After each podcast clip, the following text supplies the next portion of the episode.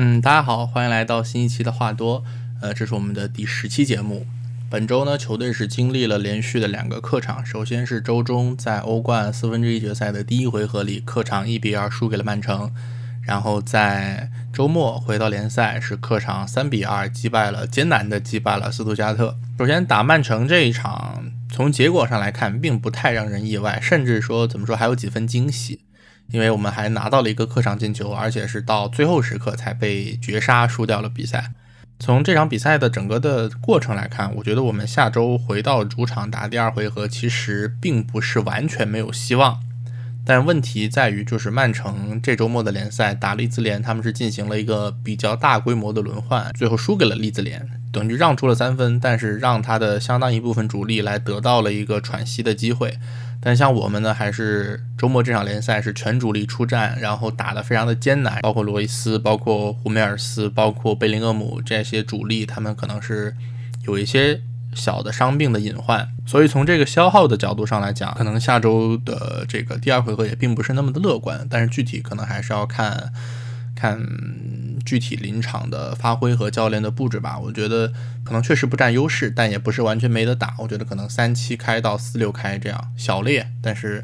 有机会，好吧。然后在周末我们对斯图加特的这场比赛，这次稍微改一改吧，就不按照那个之前的一个从好的方面和坏的方面咱们来分析，就就今天就按照这个整场比赛的一个时间顺序来一点一点的讲，讲几个重点的时间点。啊，首先是我们在第十七分钟的这个丢球，丢球是来自于斯图加特在左路的传中，然后高达身高达到了两米的高中锋卡拉季奇在后点头球吊射远角。那这个球一方面斯图加特的战术吃得非常准，这个卡拉季奇他的身高达到了两米这么高的一个高度。但是他没有一开始就直接往禁区里面怼，因为禁区里面当时是有胡梅尔斯和阿坎吉两个中卫。在这次进攻一开始的时候，他先在外围，在禁区外围在溜达，然后眼看着这个进攻发展到了左边路，然后准备起球的时候，他突然往禁区里一扎，然后就死死的吃住了这个身高相对比较矮小的格雷罗。本来他如果去跟胡梅尔斯或者是阿坎吉争顶的话，可能，呃。只是稍微占一点优势，但如果他用身高去欺负格雷罗的话，这个优势是非常明显的，格雷罗根本没有办法应对。那同时我们可以看到西茨在这个球的扑救上面，他对高空球的判断非常愚蠢，可以说这个丢球最大的责任应该是西茨，他嗯应该对于这个高球的来路有一个更好的判断，而不是有一点目送这个球飞进远角的这样的一个举动。所以呃怎么说可能。嗯，西茨和布尔基两个门将从水平上来讲，并没有本质上的差别，都是 just so so 那种一般甚至一般偏下的门将，可能当个二门是够的。但是如果要打一门的话，我觉得这两个人肯定都够不上到欧冠八强的球队的主力门将这个水平。所以今年夏天，我个人觉得肯定还是要门将这个位置肯定还是要进补的，因为之前也看到有媒体报道说，如果说今年。今年联赛进不了欧冠的话，可能今年夏天球队就不会在门将位置上再有一个大的调整。但是我认为，以我们现在的这两位门将的水准来看，可能门将这个位置的调整还是显得非常的必要的。说完这个第一个丢球，然后中场休息的时候，是埃姆雷詹换下了胡梅尔斯。呃，胡梅尔斯可能是受伤了，但是当时呃。比赛镜头上应该没有太多的交代，然后包括今天今天上午比赛结束以后，我也没有看到有关于胡梅尔斯伤势这个相关的报道，所以希望只是出于保险起见的一个换人吧，就最好不要有什么，最好胡梅尔斯不要有什么大碍，因为我们的中卫位置上是真的没有人可以用了。呃，我们这个赛季一直长期以来是只有胡梅尔斯和阿坎吉两个健康的中卫在打的，可能偶尔让埃姆里詹来客串一下，但是总体来说，我们在中卫这个位置上的隐患其实还是相当大的。最主要就是这个它的深度确实是不够，扎加杜有这个玻璃人化的这个趋势，然后胡梅尔斯现在岁数慢慢的也变大了。然后他们如果他们一旦出现一个什么伤病的话，那我们在这个位置上的人员使用会非常的捉襟见肘。我我觉得就是中卫位置上的这个补强的这个紧迫性，我觉得比边后卫还是要再再稍微紧迫一些，好吧？就后防线。的这个进补的顺序，我觉得应该是门将，然后中卫，然后是边后卫。就虽然大家都说说我们的边后卫不行，但是毕竟有这么多人可以用，而且还有像格雷罗这样的球星级别的球员，所以我觉得就还好。但相对来讲的话，中后卫是真的，呃，需要再补充一下深度厚度。这样，嗯，紧接着到了四十七分钟，下半场刚开始没有多长时间，我们就扳平了比分。这个扳平比分的这个进球。来自于罗伊斯的前场抢断，抢断之后交给了达胡德。那达胡德一脚直塞找到了禁区里的雷纳，雷纳回做给贝林厄姆，贝林厄姆推射扳平比分。这个球我觉得要着重的表扬一下达胡德。达胡德这个球他的思路非常清楚，感觉他在把球传给雷纳之前就已经想好了，雷纳接到球以后可以比较舒服的来敲给哈兰德或者贝林厄姆来完成进一步的进攻。等于就是这个应该算是作为一个中场组织者来讲比较比较重要的一点吧，就是你把球传出去之前，你在脑海里面应该大致要推演出，就是这个球后面会往什么方向去发展，就有点像是怎么说下象棋或者下围棋的那种高手，你在下一步棋之前，你就要提前想到后面好几步的那那种感觉，你懂我意思吧？所以我觉得这个球就是表现出了达胡德一个。比较出色的这个大局观还是值得表扬一下。那我们也知道，这个达胡德的合同应该是马上就要到期了。那之前球队也是说正在考虑这个达胡德的未来。我觉得像以他最近一段时间以来，具体来说就是从从那个欧冠第一欧冠上一轮淘汰赛第一回合打塞维利亚的那个远射开始，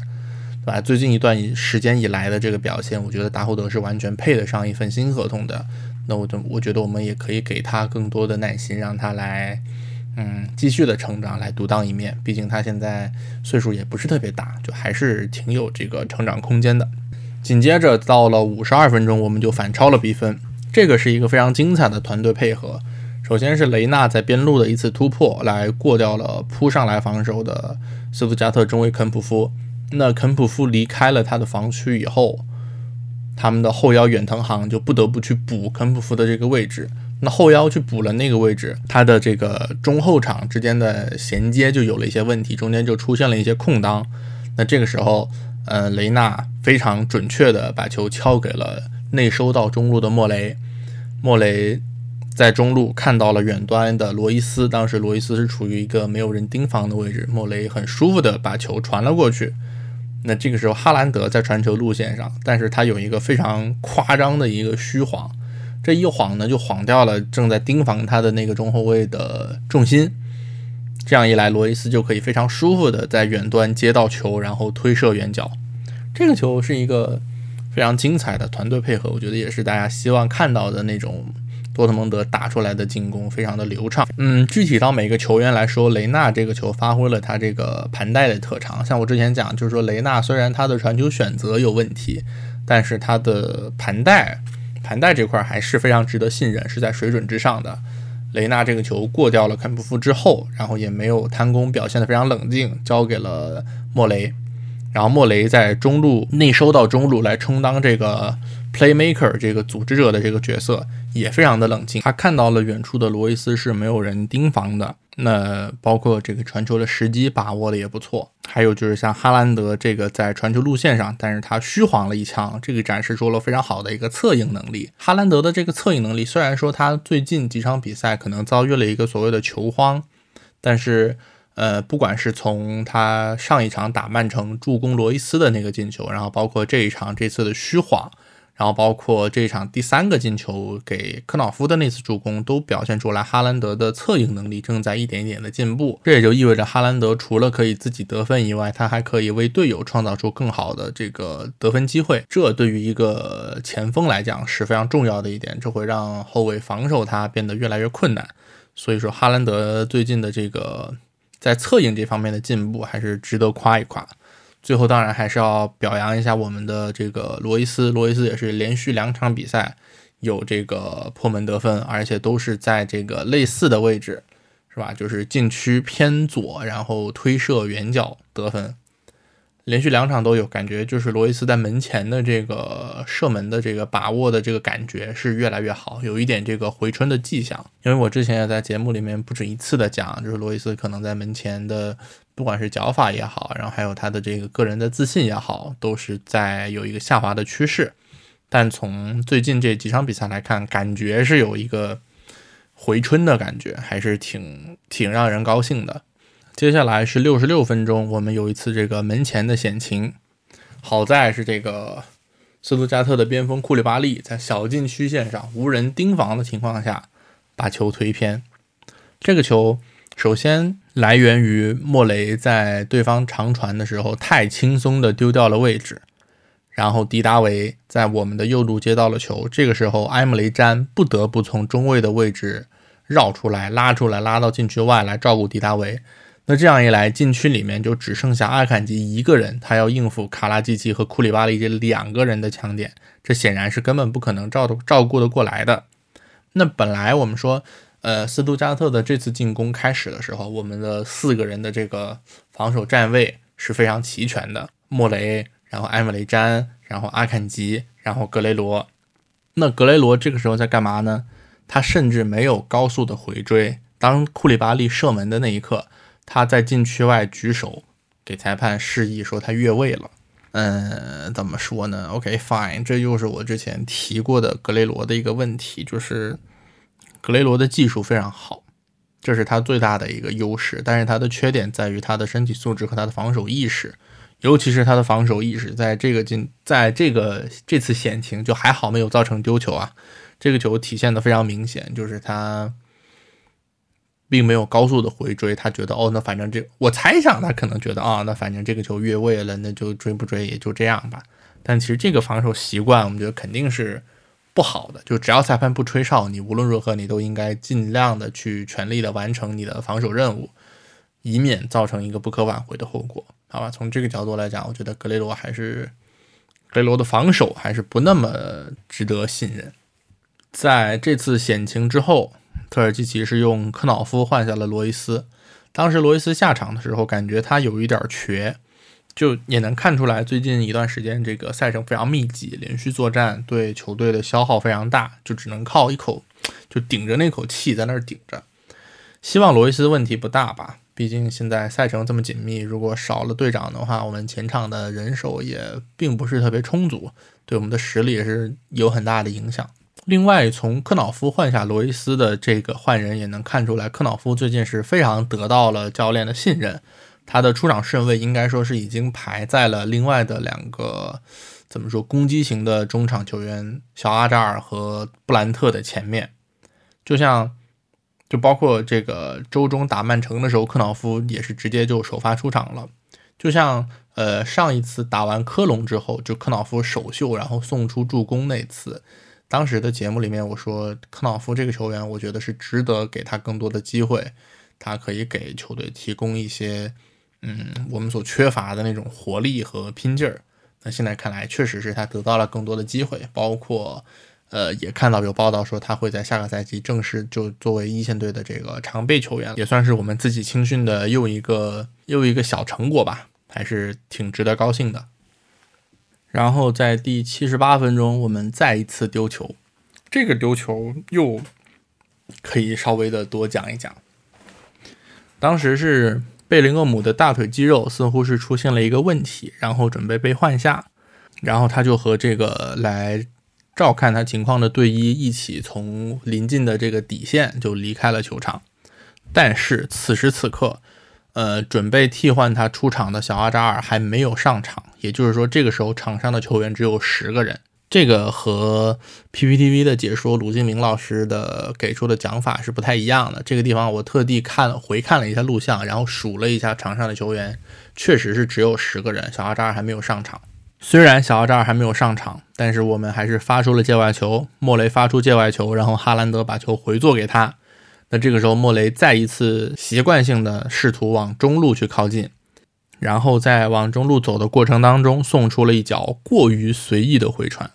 那这脚回传正好被斯图加特的中锋卡拉季奇拦下，此时斯图加特迅速的就开始投入了反击。这个时候，他们应该是有五个球员同时非常高速的在前在前插，而且他们的阵型保持的非常好。这个一看就是事先有过这个排练，就是快速反击要怎么打。斯图加特这边在反击投入了五个人的兵力，但是我们的后场这个时候只有詹和阿坎吉两个中卫。这个时候，我们的两个边后卫格雷罗和莫雷，他们都因为刚刚还在进攻的关系，前插的非常靠上，所以要回追的话可能不太来得及。那中场的话，我们又少了一个非常能跑、非常善于回追的重要的回追力量贝林厄姆，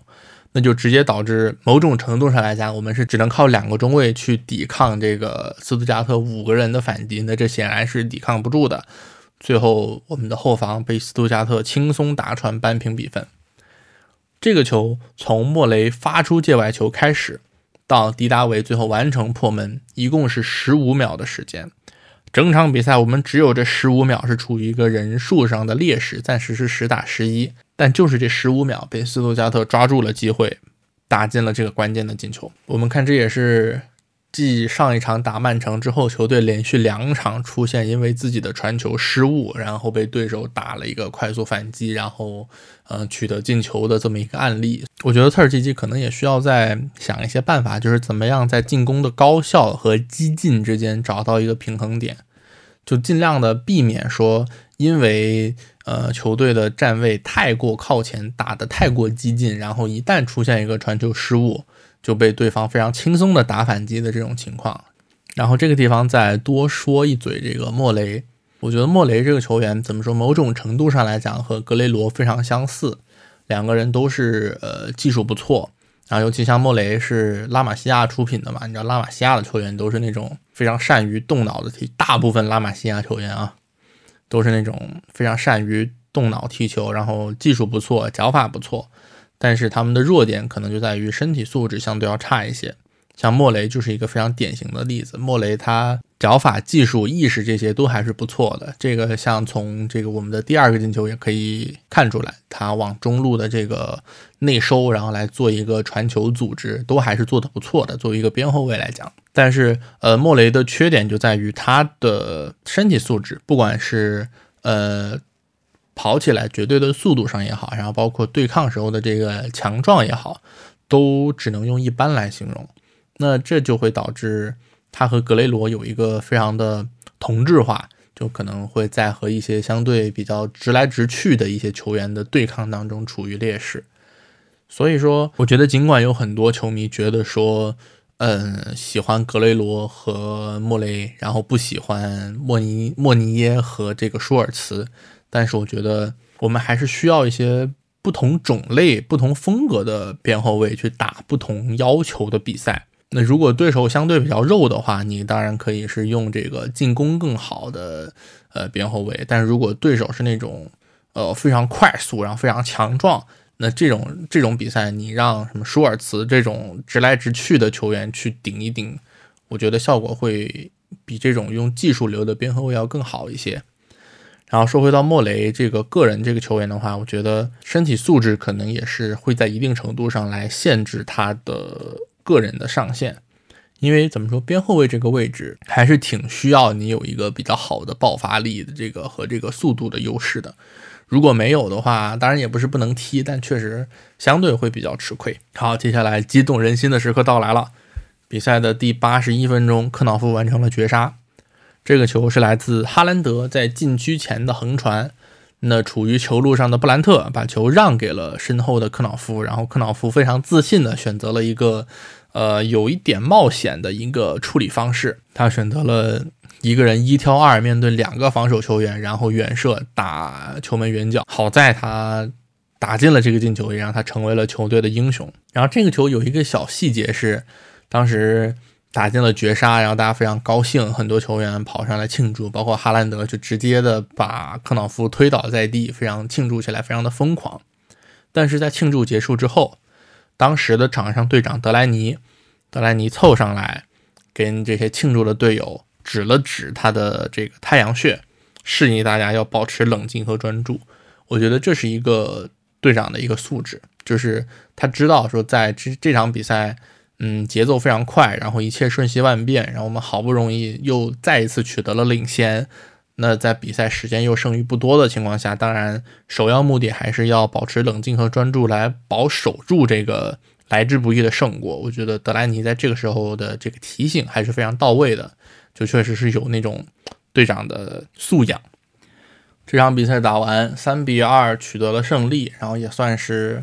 勉强算是报了这个主场输给一比五的这个一箭之仇。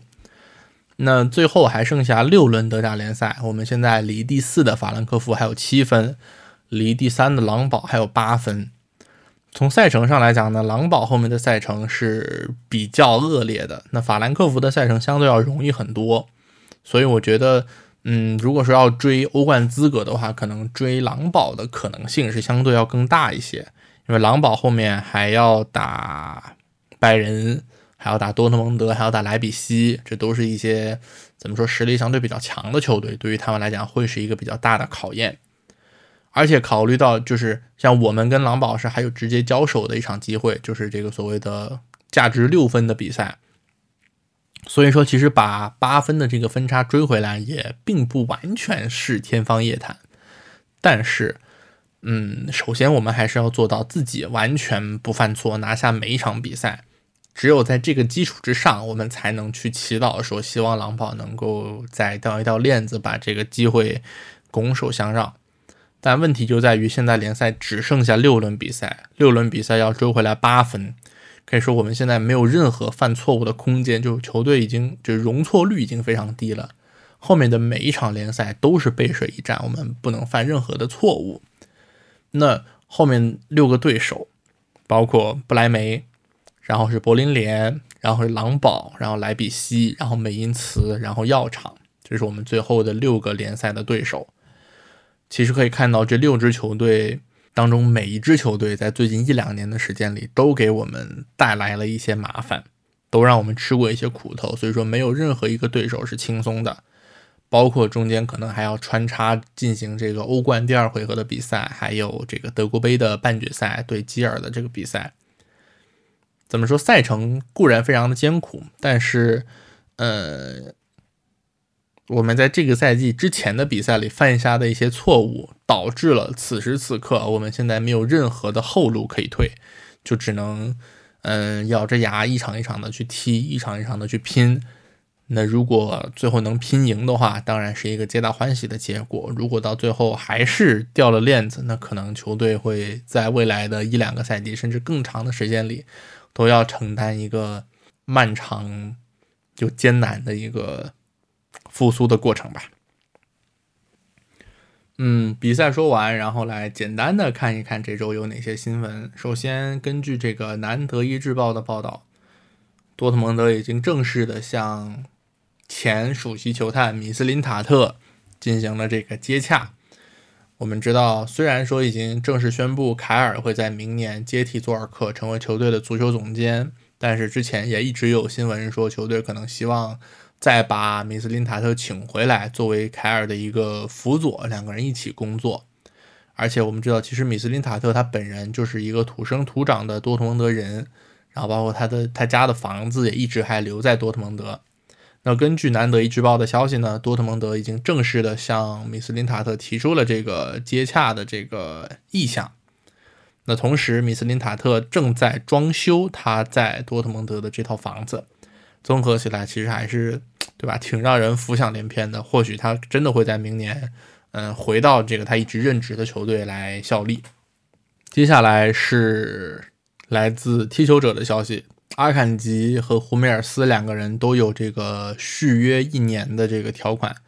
其中阿坎吉是已经启动了这个条，俱乐部是已经启动了阿坎吉合同当中的这个条款，把阿坎吉续约到了二零二三年。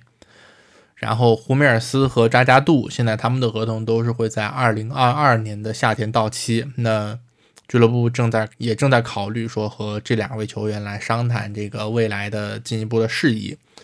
但同时。呃，和三和目前已有的这三个中卫续约，并不意味着我们未来的中卫组合就会是这样。啊，踢球者的报道是说，对中卫组合的这个配置优化，这个过程也还是在进行当中的。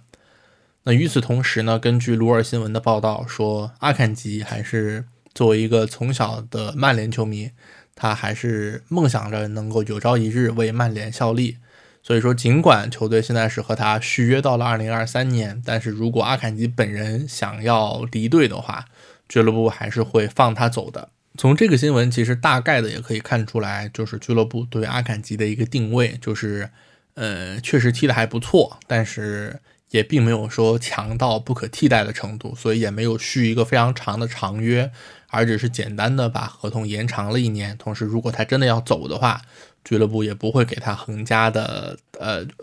俱乐部也不会多加干涉。另外，在在昨天吧，这个 Sports Buzz 发了一个他们所谓的 exclusive 独家新闻，说多特蒙德有意今年夏天合同到期的拜仁中卫博阿滕。当然，这个也是在球迷当中引起了一些争议和讨论。有的人觉得说博阿滕可以搞，有的人觉得说千万不能继续再给拜仁当接盘侠了。好在，这个我们的御用媒体《西部汇报》在很快就给出了一个辟谣，说这是无稽之谈，多特蒙德对博阿滕根本没有兴趣。但怎么说，我个人是觉得。如果博阿滕能够降薪的话，签博阿滕来用个一两年、两三年，倒也未尝不可。但是前提是他降薪啊。比如说，如果如果博阿滕拿能拿和阿坎吉差不多的薪水，那我觉得是完全可以接受的。但如果他还是拿一个队内顶薪，是吧？和什和罗伊斯、桑乔、胡梅尔斯他们拿一个水平的话，可能就不太可以接受了。这是我个人的一个看法。嗯，OK，本周新闻大概就是这些。那下周球队还是会一周双赛，首先是周中，呃，周三的夜场，周四北京时间周四的凌晨，回到我们的主场来打欧冠第二回合的比赛，对曼城。然后周末，呃，是周日的晚，周日北京时间周日晚上九点半，也就是当地时间的周日下午场，来打不来梅。一周双赛的两场比赛。那下周比赛我们下周再聊。这期节目就先录到这儿，然后欢迎大家，恳求大家啊！如果你如果你真的有耐心听到这儿的话，呃，多评论，然后多分享，然后对，谢谢大家的支持。那这期节目就先到这儿，下期再见，拜拜。